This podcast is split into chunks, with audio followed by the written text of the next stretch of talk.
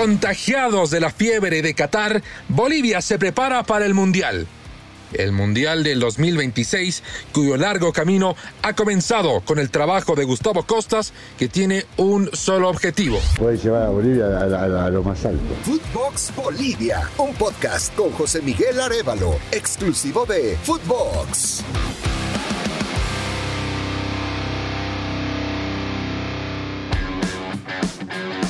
Los saluda José Miguel Arevalo y les doy la más cordial bienvenida a Footbox Bolivia, el podcast en el que hablamos del fútbol más impredecible del planeta. Hoy nos toca hablar de la selección boliviana, que ha quedado fuera del Mundial de Qatar. Qatar, que va a ser el epicentro del fútbol durante los próximos 45 días, no tendrá su órbita la selección boliviana que se traza como objetivo lo que va a ocurrir de aquí a tres años y medio allá en Canadá, en México y en Estados Unidos, la próxima Copa del Mundo. Y para eso ha comenzado lo más temprano posible su trabajo el técnico argentino, el flamante seleccionador de la Verde, Gustavo Costas.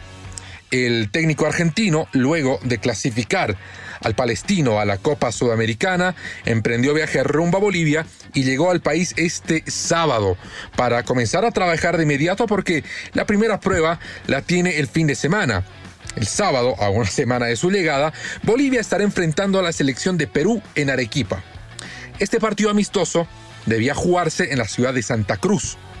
Lamentablemente por los conflictos sociales que incluso han obligado a la cancelación del campeonato de la temporada 2022 del fútbol profesional boliviano, es que la sede se traslada a Perú con el compromiso de jugar un partido de revancha en territorio boliviano en algún momento del 2023.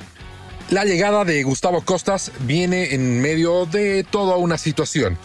Sucede que la Federación Boliviana de Fútbol se dio la tarea de buscar al reemplazante de César Farías con métodos bastante cuestionados. Recordaremos la convocatoria pública para que técnicos de cualquier parte del mundo manden un currículum vitae y un proyecto futbolístico, un proceso de selección que lo único que logró fue colapsar los servidores de los correos de la Federación Boliviana de Fútbol. Después de mucha especulación de muchos candidatos, finalmente se eligió al ahora ex técnico de Palestino, que sin embargo planteó una condición importante para su contratación. Él no se haría presente en Bolivia sino hasta terminar la temporada del fútbol chileno misma que terminó con algunas dudas por temas administrativos que dejaron en vilo al palestino para saber si en definitiva se clasificaba a la sudamericana o debía jugar un partido más ante el club Antofagasta.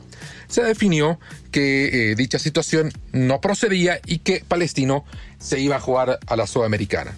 Bueno, Costas entonces se iba a dirigir a la selección boliviana ya con un partido en el limbo, con un partido que no es de la etapa de César Farías, claramente, pero tampoco fue de la etapa de Gustavo Costas, y es un amistoso con la selección de Senegal ante la que Bolivia perdió 2 a 0.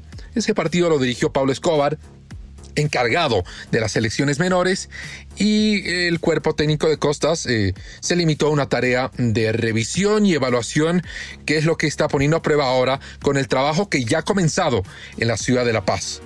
Ahora, lo importante, más allá de lo que ocurre en este amistoso con Perú, en el que el resultado no será lo de, mayor relevancia, el rendimiento nos llevará a algún tipo de análisis, pero lo importante, lo fundamental, es lo que viene después, después del propio Mundial, que es el siguiente Mundial. No hay que perder de perspectiva que en la siguiente Copa del Mundo Sudamérica tendrá más cupos. Y esto, por supuesto, le pone una mochila pesada a las selecciones que no han logrado clasificarse a los últimos mundiales, entre ellas Bolivia, que está casi ya con la obligación automática de meterse entre esos seis cupos y medio. Para clasificarse en esos seis cupos y medio, incluyamos al séptimo, a, media, a esa media plaza como una chance de acceder al Mundial. Bueno, para estar entre los siete primeros de diez selecciones, Bolivia debe sostener la superioridad sobre Venezuela, que ya está trabajando con un técnico del fuste de José Néstor Peckerman, debe ser superior a Paraguay y debe ser superior a Chile si nos basamos en la clasificatoria al Mundial de Qatar. Para lograr esos tres importantes hitos, bueno, Gustavo Costas debe trabajar y mucho. Y lo principal para poder trabajar es lógicamente el tiempo de trabajo, que es en lo que debe enfocarse la parte directiva, la planificación de la Federación Boliviana de Fútbol. Vamos a analizar los tiempos.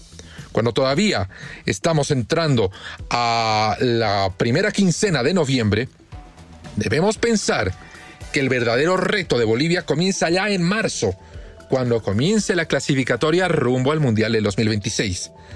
Entendiendo que las fases preliminares de la Copa Libertadores de América terminan el 21 de marzo, fase 1, 2 y 3, y para el 22 de marzo está planificado el sorteo de la fase de grupos de la Libertadores, debemos entender que la primera fecha de las eliminatorias estará reservada del 23 de marzo en adelante.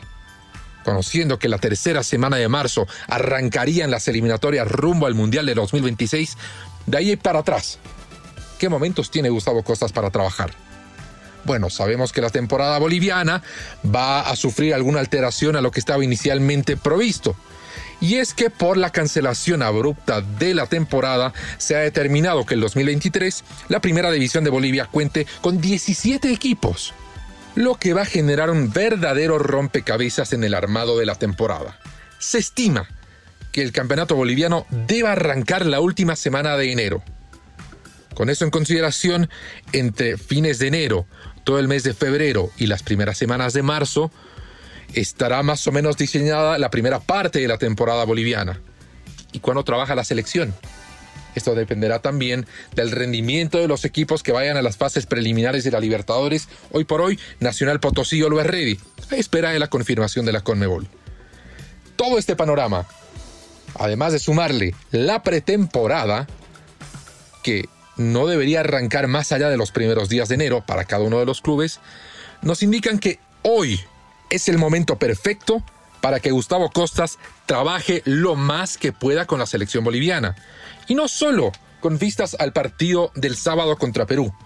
Lo ideal viene planteado que al regreso de la delegación a territorio boliviano continúe el trabajo de la selección boliviana porque sabemos que todo el mundo estará enfocado en la Copa del Mundo, que el Mundial será la atracción principal y que una vez culminado el Mundial comenzará la etapa de vacaciones barra pretemporada.